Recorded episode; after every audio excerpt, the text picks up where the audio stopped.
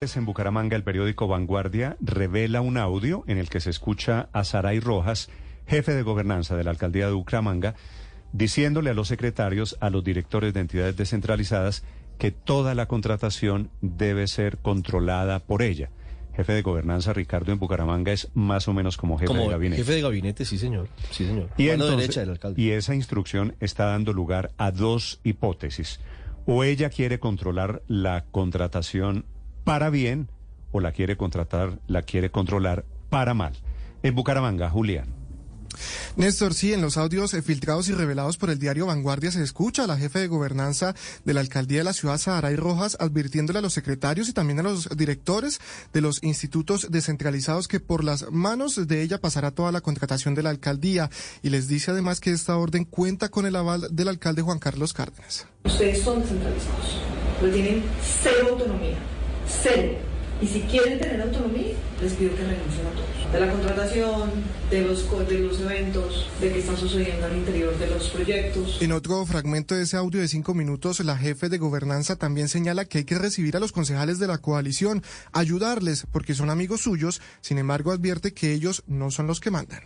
ustedes saben que tenemos una coalición, ustedes saben que toca atenderlos, ustedes saben que toca ayudarles. Muy distinto a que toque hacer lo que diga el consejo. Ojo, no hay ningún cosa que me mande.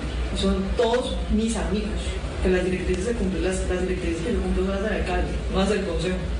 Tras revelarse este audio, algunos concejales se distancian y han pedido la renuncia de la jefe de gobernanza y hay serios cuestionamientos sobre cómo se está manejando la alcaldía de Bucaramanga. Por otra parte, el alcalde de la ciudad, Juan Carlos Cárdenas, ha defendido a su funcionaria y dice que lo de ahora es una movida política que esconde intereses particulares y electorales. Señala que lo que se pretende es cuidar la contratación de manos corruptas, Néstor. Hmm. Gracias, Julián. Doctora Saray Rojas es la protagonista de esta grabación. Doctora Saray, buenos días.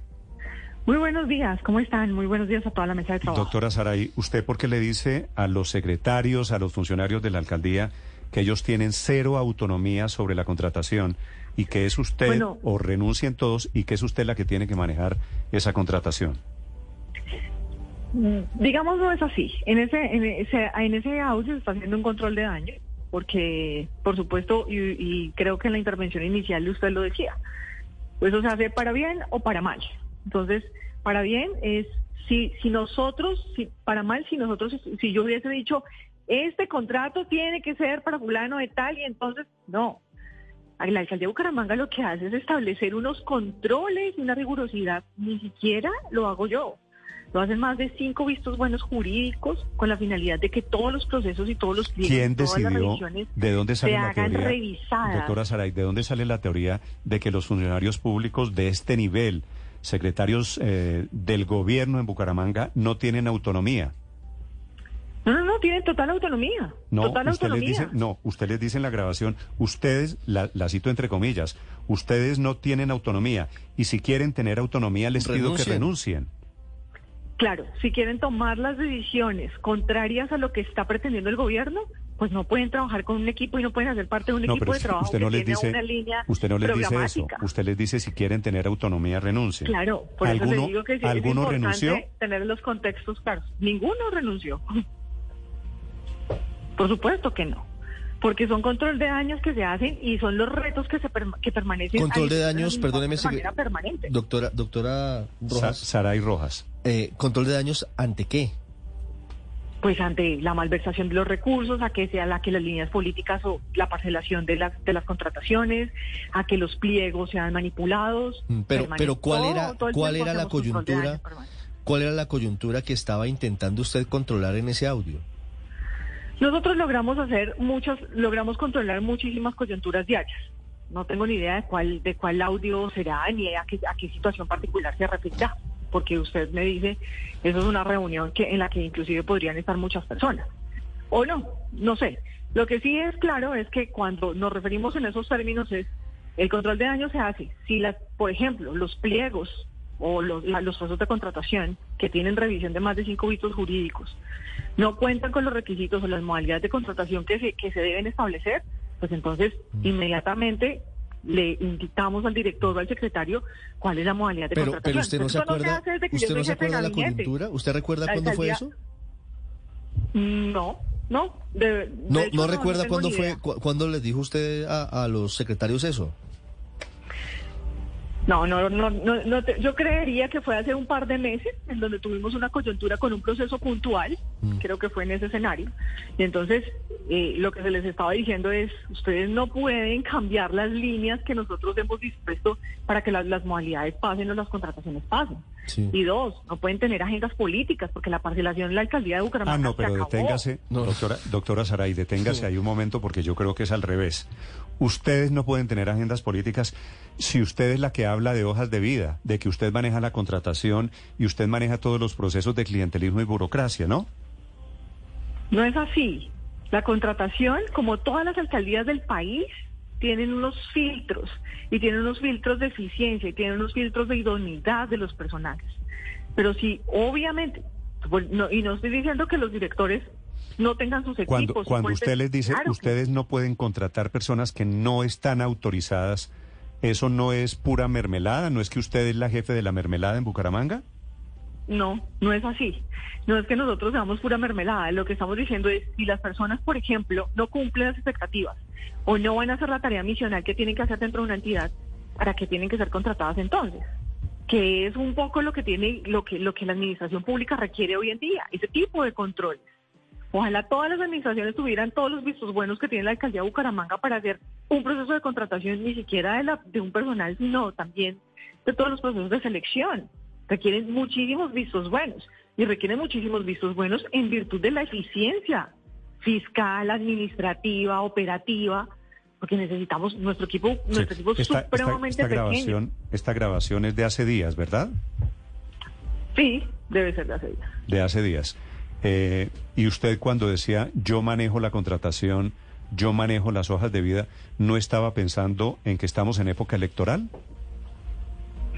Claro que no, no estamos, pues para mí no estamos en época electoral, seguramente vienen las elecciones. ¿Cómo que para usted no estamos en época electoral?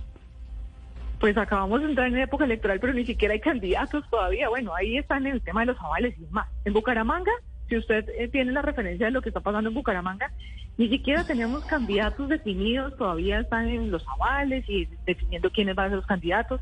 Nosotros nunca hemos tenido una línea política de que vamos a tener candidato a la alcaldía, ¿no? Ni siquiera eso. No es lo que estamos haciendo, no es la concentración del gobierno del alcalde, del alcalde Juan Carlos Cárdenas. El alcalde necesita cerrar bien su administración y en este momento estamos concentrados en terminar la ejecutoria de las 700 obras que tenemos andando y que por supuesto es un reto poderlas entregar antes del 31 de diciembre y lograr entregar la administración en los indicadores que hoy tenemos. Doctora Saray, eh, clave saber justamente cuándo fue la grabación de este audio, porque pues el año pasado renunció la secretaria de Educación Ana Leonor Rueda, también el secretario de Salud, el subsecretario del Interior Luis Francisco Rey, quien incluso salió criticando la gestión de la administración municipal y ellos han venido denunciando precisamente que hay una presión por esa cero autonomía. O sea, o sea Julián, eh, sí renunciaron funcionarios públicos producto de esta presión.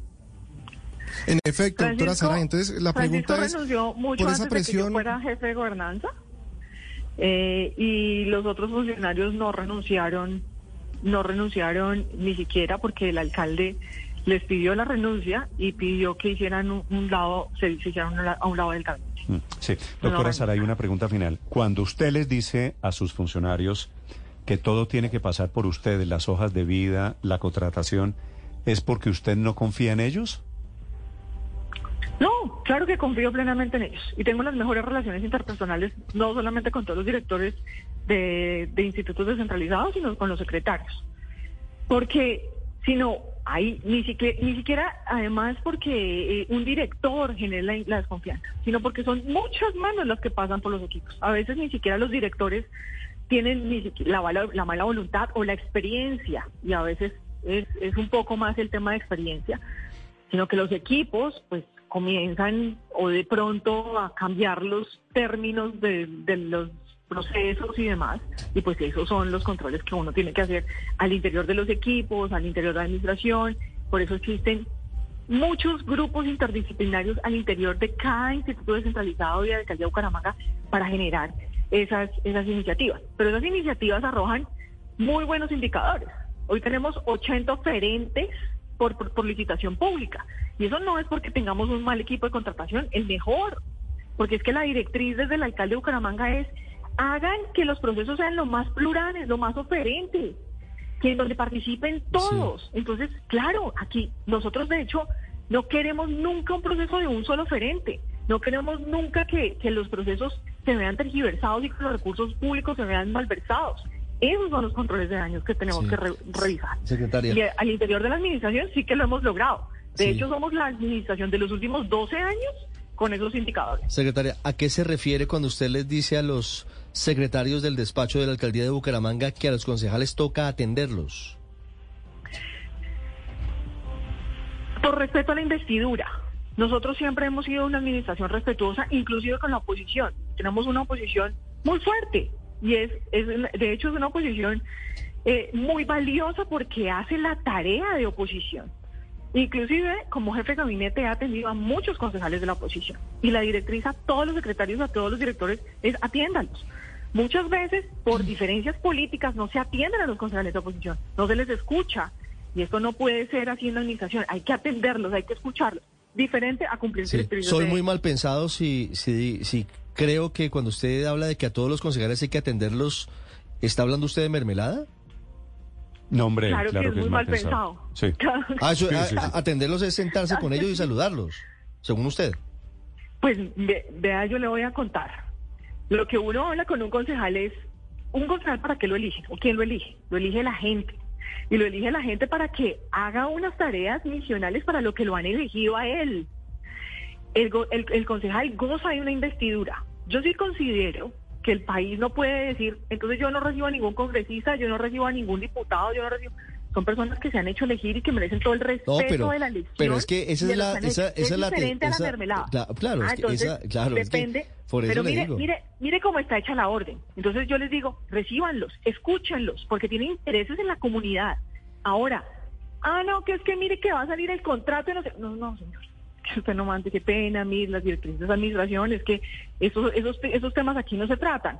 Nosotros no hablamos de esos temas con los concejales ni con ningún político porque no se trata de eso. Nosotros necesitamos seguir teniendo 80 oferentes por cada proceso de licitación, así que no nos interesa torcer ningún proceso para ni, para nadie hmm. y por eso no podemos entablar una conversación de ese estilo con ni con ni con un concejal ni con un ciudadano ni con nadie. Vale. Vale. La explicación de la jefe de gobernanza de la alcaldía de Bucaramanga. Dije bien si interpreto su cargo como la jefe de gabinete, ¿verdad? Así es, sí, señor. La, la, jefe de gabinete, le dicen allí en Bucaramanga, la jefa de gobernanza. La doctora Saray Rojas, gracias por acompañarnos, gracias por la explicación, doctora Saray. Un abrazo, que estén muy bien.